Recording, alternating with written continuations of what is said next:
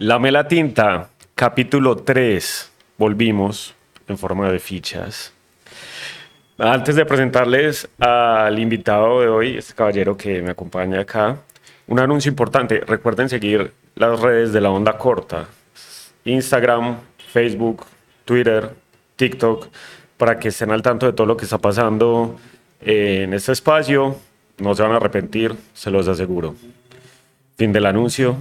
Ahora sí, señor Andrés Echeverry, a.k.a. Atomo Cartoon. ¿Cómo estás?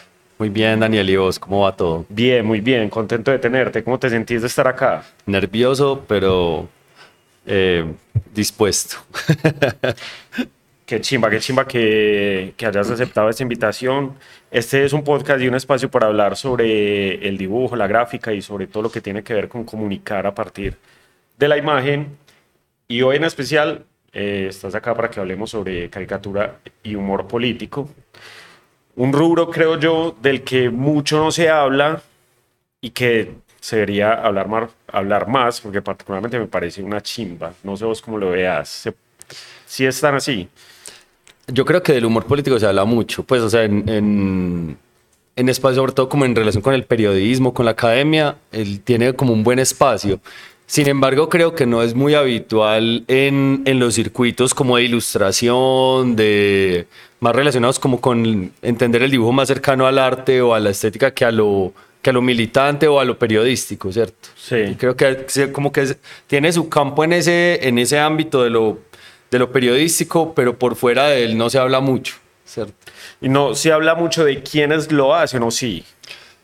Yo creo que sí, pues eh, sino que, bueno, también le preguntas a una persona que está, pendiente, que está pendiente de eso, ¿cierto? Como que me interesa mucho lo que se, se habla alrededor, de ese tema, pero probablemente sí, el, el, el caricaturista o el humorista tiende a estar un poco detrás de la, de la obra. No es pues un objetivo o no es común que estén en el foco pues, de, la atención?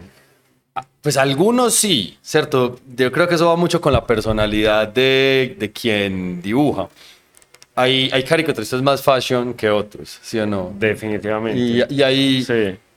y creo que hay otros por quienes habla más el trabajo que, que, la cara que, sí, detrás. Exactamente. Ok. Para poner en contexto a, a todos, contanos un poco de quién es Atomo, Atomo Cartoon, y cómo fue el proceso tuyo con el dibujo hasta el momento en el que decidís empezar a hacer caricatura política. Bueno, Atomo es que es como el, mi alter ego, por decirlo así, es la, el, apodo que, que, encontré para, para firmar los dibujitos. Los dibujos eh, con los... Yo empecé dibujando pues caricaturas o humor en el colegio, ¿cierto? tenía un... Hacía periodiquitos ahí con las hojas de la mitad de los cuadernos que uno siempre arrancaba esa hoja doble, que era como de cuatro caras, y jugaba como a dibujar ahí cosas, bueno, pendejadas de niños en ese momento, del, del salón, del colegio, etc. Después hubo un momento en el que empecé a manejar un programa que se llama se llama Fireworks, que es de, de la suite de Adobe. En ese tiempo, calcando fotos de políticos y poniéndoles texto.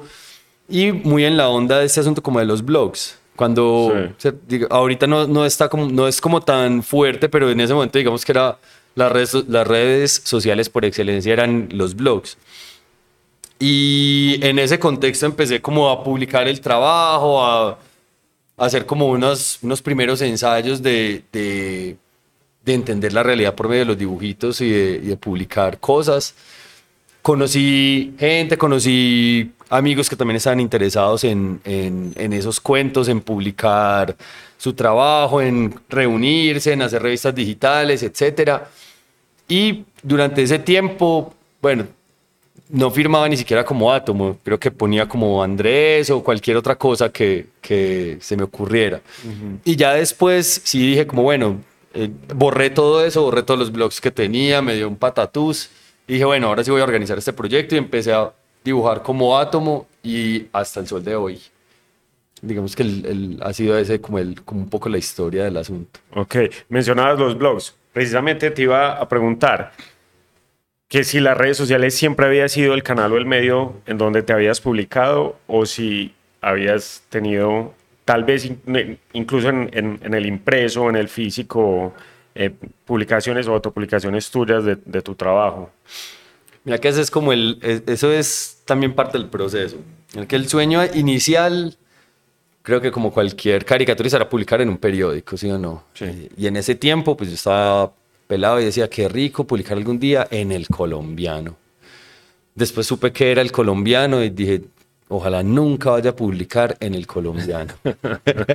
de ahí me fui moviendo un poco más por el tema de los blogs, ¿cierto? Fue como donde me amañé dibujando, pues, publicando, donde encontré un sentido para, para publicar el trabajo, porque en últimas era una plataforma más horizontal y de ahí vino como este enfoque y, también muy de la mano con, con el momento académico estudiando comunicación, de enfocarme a los medios, comunica pues, a los, medios de comunicación alternativos o ciudadanos o independientes, ¿cierto? Como se le quiera llamar a ese conjunto de medios que se deciden hacer un trabajo juicioso al margen de las estructuras económicas grandes, ¿cierto?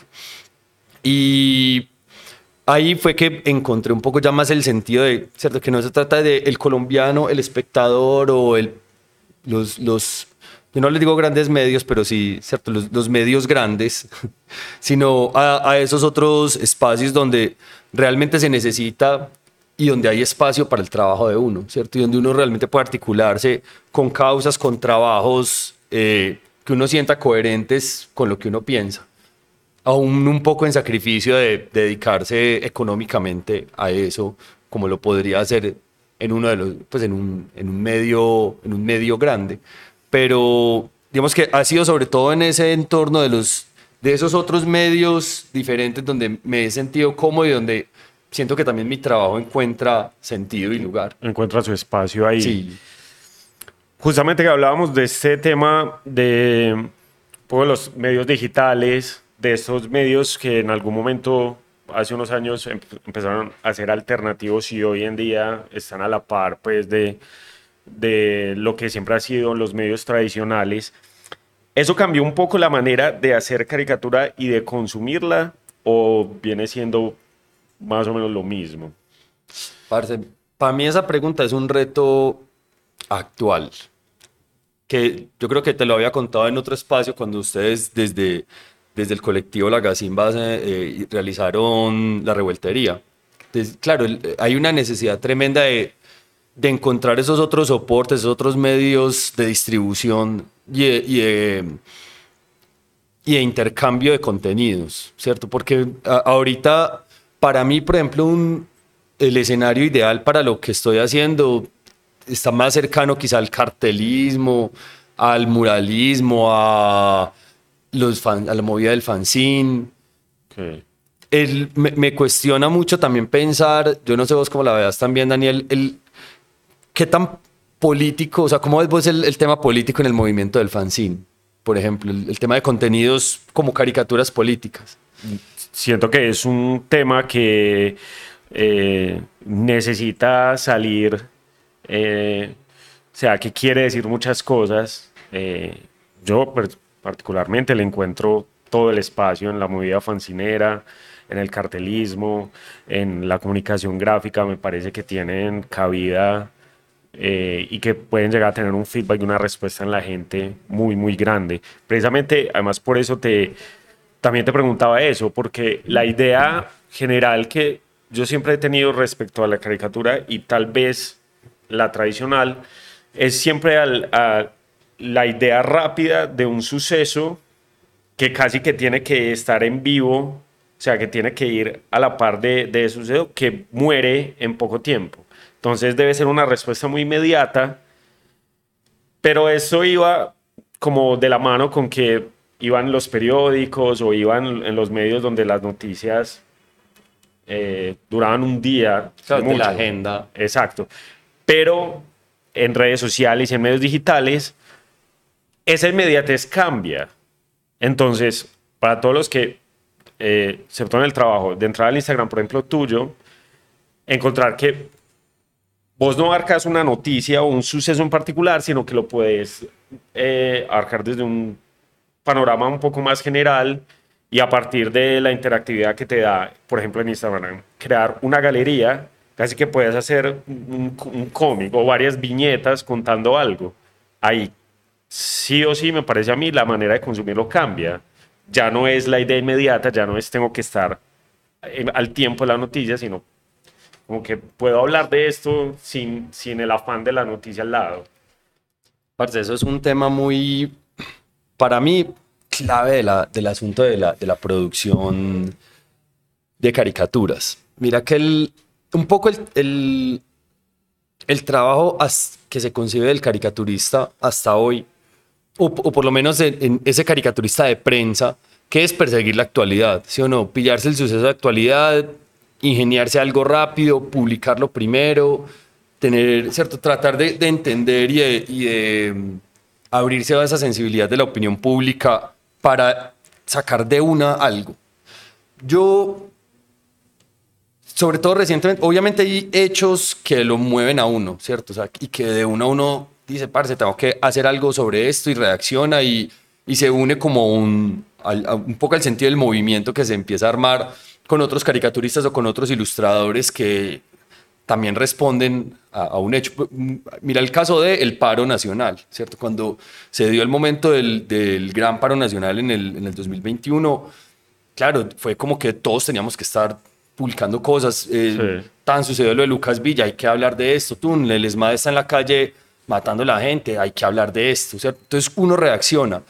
Pero yo creo que ese, ese es, y si bien eso es muy importante porque deja registro de lo que pasó y porque también hace presión, yo creo que en la caricatura también estamos un poquito en deuda con el análisis de esa actualidad, ¿sí o no? Con venga, parar y decir, venga, no, no voy a salir de primero, ¿cierto? Sino que hay que pensarse qué es lo, pues, esto cómo se conecta con otras cosas, también darle tiempo a la evolución de las noticias. Creo que a veces también uno entra a jugar y a dibujar en las cortinas de humo que, que muy hábilmente claro. se, se, diseñan para que uno haga parte de esas, de, de, esas corrientes y de ese tema del día. Entonces yo también pues por pereza y por, y por, por la conciencia como el ejercicio digo, no, no quiero correrle al diario, ¿cierto? Prefiero hacer caricaturas, un poquito, darme el tiempo de pensar en lo que, en lo que quiero eh, dibujar. Y también va muy de, por eso va muy de la mano también del fanzine. Mira que sacar un fanzine de actualidad es pues, difícil. O sea, cuando, sí. ya, cuando ya terminas de montar todo, se, ya se, se, fueron todas las noticias, claro. ya, ya, el tema es otro. Entonces creo que encuentro en esos medios, o sea, también mira que para, no es solamente un, un asunto de consumir información o caricaturas del momento, sino que también para producirlas implica pensarse, ¿cierto? Para producir caricaturas para un fanzine y que sea político implica también pensar de otra manera lo político y la actualidad y el humor, ¿cierto? Y el humor claro. en relación con esas dos cosas. Sí, eh, precisamente mencionabas el tema de las cortinas de humo. Eso es algo que siempre eh, me, me, me, surgía la duda de, de, de preguntarle, sobre todo al, a los consagrados, pues a los que son muy visibles, y decir, bueno, ustedes trabajan para ciertos medios, y si bien su trabajo está concebido dentro, dentro como de reírse de la realidad, ¿hasta qué cierto punto te reís de, ver, de verdad de la realidad o de alguna noticia prefabricada, cierto? Una, un, una desinformación. O de un prejuicio, ¿cierto? El, mira que pues va, vamos a hablar mal de la gente con nombre propio, ¿sí? que entonces está siempre el tema de Matador, por ejemplo, que es un caricaturista muy hábil en términos de de que el tipo se publica cinco o seis caricaturas diarias, ¿sí o qué? Y yo creo que se man agarra el periódico y dice, tin, tin, tin, estas noticias y a cada una le saca chista de lo que sea, ¿sí o qué? Ahora, en, mira que esa práctica también implica, pues, el, el, humor en general, siento que implica también un, un asunto de pensarlo con inteligencia y con, y con tacto, ¿sí o qué? El, y el, no se trata de, de de no herir a nadie, sino de que efectivamente eso hiera a quien tiene que herir. Pero si vos, entonces el caso de Matador, por ejemplo, muchas veces es, es claro que ha utilizado eh, prejuicios, que ha, que ha dibujado vainas xenófobas, machistas, eh, pues, indelicadas con... ¿cierto? Entonces mira que lo que, lo que terminas es incomodando no a quien, eh, a quien se supone deberías incomodar, que es al poder, Sí. ¿cierto? O a, o a quien... Sí, a, a quien está siendo un hijo de puta, sino que terminas victimizando a, la, a, la- ¿cierto? a las personas que de hecho son oprimidas por ese orden de cosas a, a las que uno se opone. Entonces yo creo que ahí, parce, ese es un caso, ¿cierto? Pues, y, y, y como te digo, pues estoy hablando mal de- desde mi postura, pues también muy cómoda, pero el, sí siento que el, el tema del humor hay que saberlo manejar con contacto y con inteligencia, sobre todo eso, como para, para uno no entrar en el juego del otro, ¿cierto? Que es muy fácil Claro. hacerlo, tanto Sí. con, con la actualidad como con el uso que uno hace de, de estereotipos y arquetipos, ¿cierto? Que es con lo que uno trabaja también. Claro, sobre todo hoy en día que hay como una conciencia de que hay ciertos temas en los que hay que pensar más, hay que mirar hacia adentro, hay que ver cómo se tratan, cómo se hablan, hay susceptibilidades también a, flor de piel. Pero bueno, hablemos un poquito de lo técnico ya explícitamente. Vos decías que el humor vale la pena sentarse y pensarlo bien.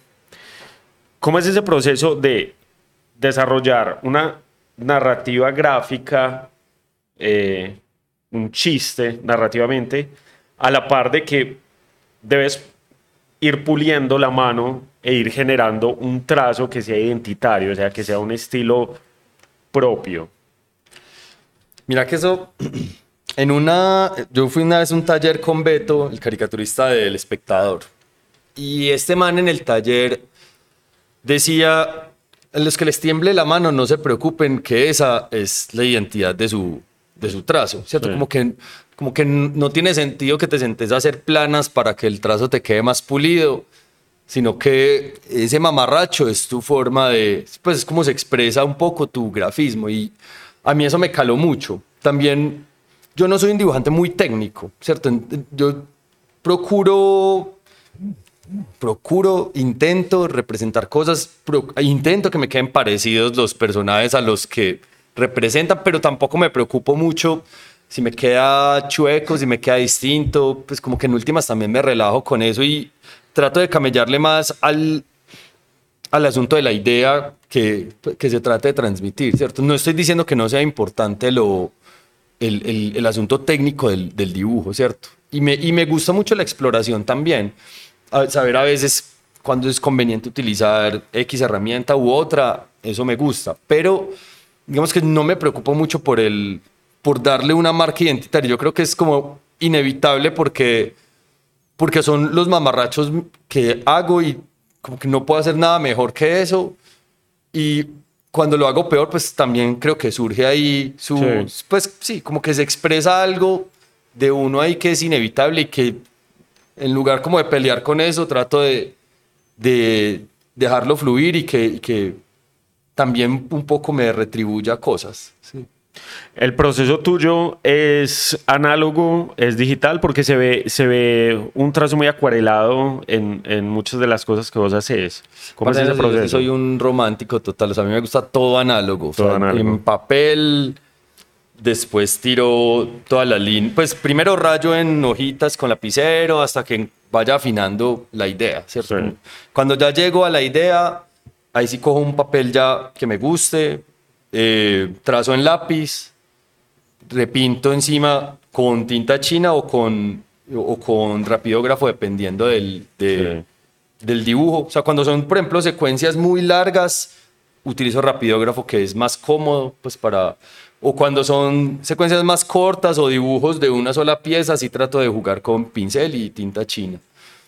Y de ahí borro lápiz y acuarela para pintar. Soy mal acuarelista en el, en el sentido de que sin línea no pinto, ¿cierto? O sea, yo necesito una línea o un área para rellenar. Me cuesta mucho el- la mancha. Sí. me, me parece, pues me parece que requiere una habilidad muy especial, un- un- un- que, no, que no es la forma en la... Pues por otro, yo no, no abordo mucho la caricatura como artista.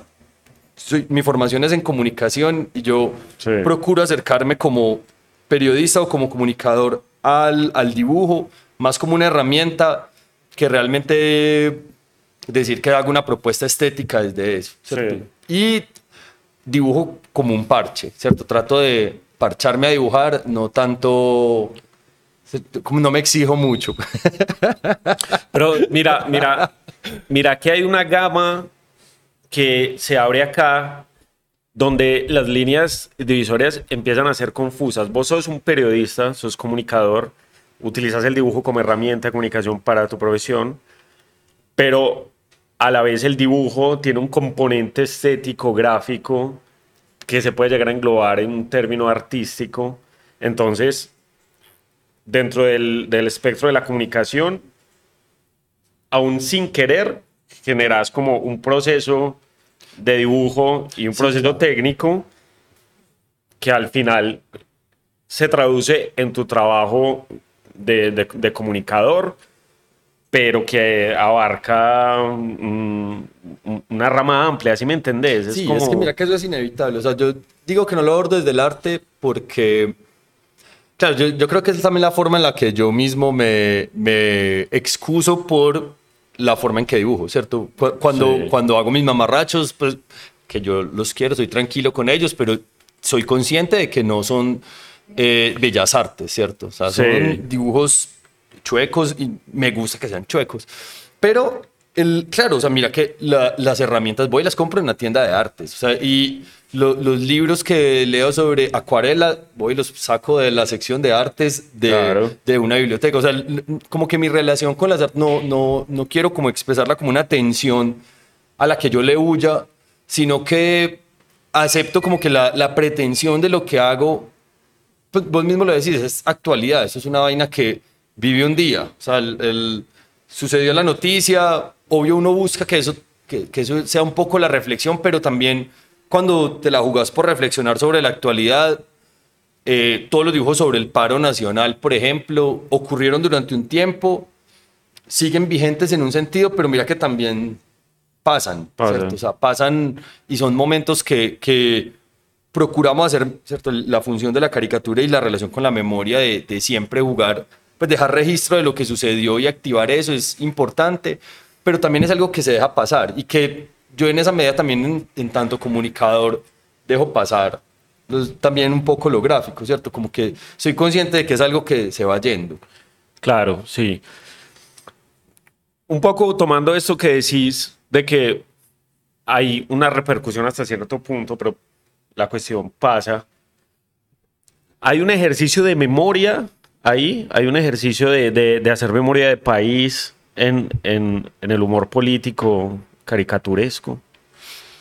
Parce, yo apuesto a que sí. O sea, yo y creo que gran parte del, trabajo que hago es por lo menos con la convicción de que eso pase.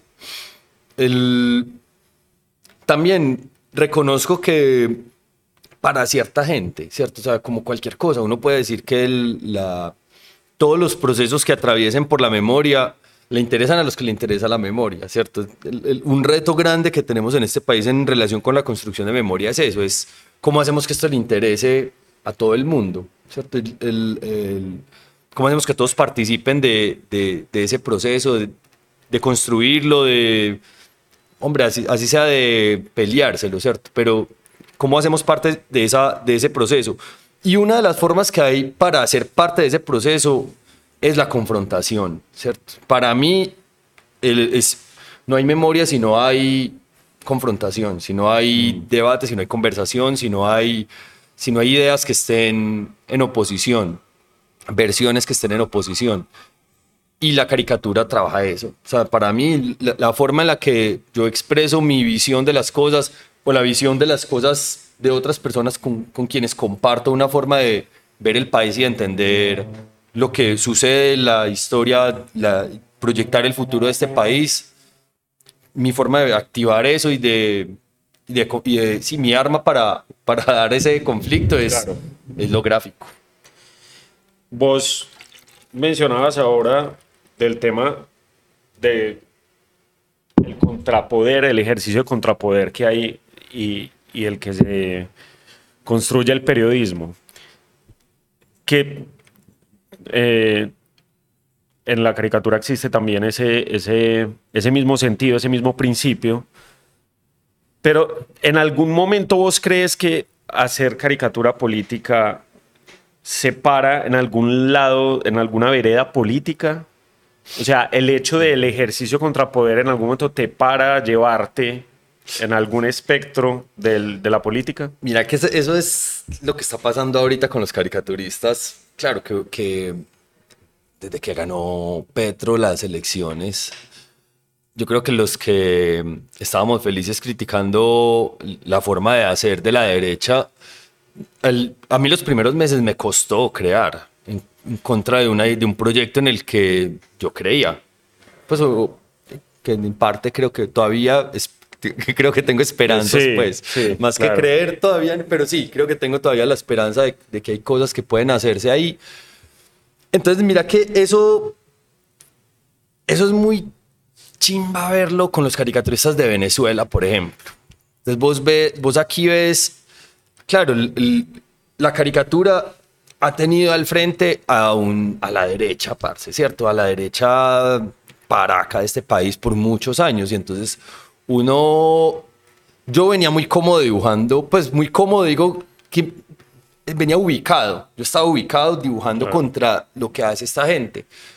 Hoy reconfigurar esa, esa forma de, de, entender el poder, entender que ahorita el poder es, pues claro, el, poder que, por el que yo voté, ¿cierto? Y claro, y trascender ese papel de solamente la veeduría, ¿cierto? Solamente, sino que realmente cómo nos cuestionamos y, cómo acompañamos o cómo eh, criticamos el poder independientemente de donde esté. Pero entonces eso también nos lleva al otro extremo, porque entonces uno pilla, yo pillo colegas que, que entran en este juego que te digo de la actualidad. Entonces, a veces es como una crítica también desde lo banal, solamente por criticar el poder. Mm. ¿cierto? Entonces, mira que es, es como un juego muy, muy teso, en mi opinión, cuando te digo que de, los caricaturistas en Venezuela es porque, claro, ellos han tenido otro sistema de referencia. Entonces, mira que aún siendo ¿cierto? críticos, su sistema ha sido otro, su sistema político ha sido desde la izquierda, ¿cierto? Desde el socialismo, pues, de, Chávez.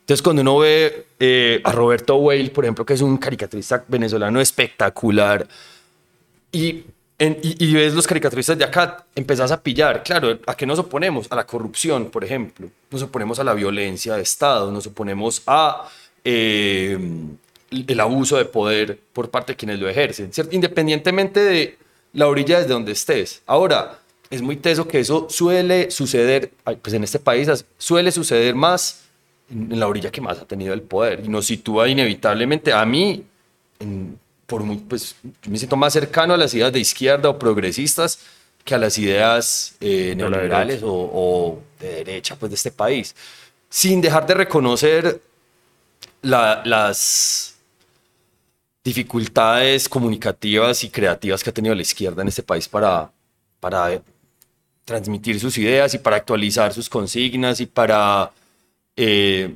darle vuelo a sus, pues como a nuevas, pues, sí, a, luchas nuevas y consignas diferentes. No digo que eso no esté sucediendo, porque está sucediendo y hay mucha gente haciéndolo de forma muy chimba, pero nos, nos cuesta, nos cuesta. Un montón, y es que imagínate, este es el primer gobierno eh, progresivo de izquierda que hay en la historia de este país. Y vos decías, te, costó crear al principio, pues claro, es un, es un cambio que nunca habíamos visto acá y que es algo nuevo. O sea, que la oposición para ser poder y el poder la oposición es como que te volteen absolutamente todo. Y píllate los caricaturistas de la oposición. retador. Retador. Lo, lo, máximo que hay ahí. O sea, de resto. Exacto. Entonces, también, mira que la, la, pregunta también va como que abre ese espectro. A ver dónde están los caricaturistas de derecha de este país. Pues, Exacto. los hay, pero, pero el mira que el referente es este, ¿cierto? Como el referente de la caricatura de la izquierda es Matador, o sea, es un reflejo hermoso de los extremos. Claro, absolutamente.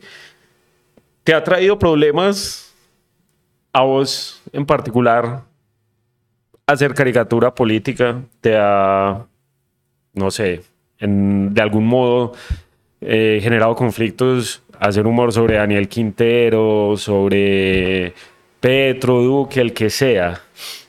Parce, en, personal, en lo personal no, pues como nunca he sentido comprometida mi seguridad o cosas así, pues igual no es un pelagato, weón. Entonces tampoco Sí. es que, tampoco es que, si está en riesgo, pues no. Hace tiempo, hace mucho tiempo, cuando hice una- un dibujo de JJ Rendón, este estratega político que, Claro. eh, que es muy oscuro de, eh, y que es cercano pues a- a- al centro democrático, etcétera. Cuando hice una caricatura sobre ese man, me escribieron los abogados de él diciéndome que él era una marca registrada y que no se podía como publicar nada sobre él. Ok. Yo hice bulla y bueno, de una salió un montón de... Eso es muy lindo de la caricatura, parce. Vos, a vos te intentan censurar y todos los caricaturistas de una se activan. O sea, eso es una reacción en cadena que a uno le da mucha confianza para publicar. Y el año pasado estaba trabajando, estaba trabajando de alguna manera, pues por medio de un operador para el Ministerio de Cultura. Y publiqué, a raíz de cosas que vi, una secuencia sobre el Ministerio de Cultura y eso ocasionó, pues, más un problema laboral, pues Sí. porque bueno, eso finalmente, que, que si había información o no confidencial ahí, finalmente eso no pasó a mayores porque no había nada, no había nada legal pues que, que jugar ahí, pero bueno, sí me gané, digamos que no, no me volvieron a contratar. Un poco susceptible. Feliz- felizmente pues también. Sí, sí, bueno. Ahí sí, pues. Hay puertas que hay que tirar y darle una patada. después. No, y derrumbar. Chao. Parce, hay más colegas tuyos que vos consideres que qué bacano que tuvieran más repercusión, que la gente los conociera más, que estén haciendo cosas muy bacanas y que vos recomendés seguir y que hey, qué bacano lo que está haciendo X o Y persona. No solo en Medellín, en Colombia en general. Parce, hay muchos. O sea, el, ahorita el, con la caricatura política particularmente, pues el- me, voy a limitar a ese tema porque a nivel de cómic político, de ilustración, hay cosas Hay un montón, sí. exacto, bacanísimas. Pero digamos que en términos de caricatura política, claro, hay, mucha gente haciendo cosas muy chimbas y hay muy poquitos medios, ¿sí o no? Entonces partamos de los, pues como medios de comunicación que se, que se animen a publicar caricatura, pocos. Pero el, caso de Leo Sátira, que es, un teso, es impresionante. Eh, ahorita em, este loco de Gómez hace cosas bacanas. Cesarión está jugándoselas. Diego, hay un man, Diego Caricatura que está. A, a- mí todavía me cuesta mucho eh, ver en la forma en que se la está jugando para oponerse a este gobierno, pero se la está jugando de forma muy interesante y, y pues procurando ser muy, muy, hacer una veeduría fuerte. Bacteria siempre hay que mencionarlo, en mi opinión es Bacteria un, es un es crack. probablemente uno, pa- para mí en este país es el, el que está haciendo las caricaturas más bacanas y más punzantes en, en lo cotidiano. Choco, lo que es muy charro, ¿cierto? O sea, como que Sí. ya Choco lo entramos un poco a los, a los, a los, Más arriba. a los más altos. Sí. Ajá.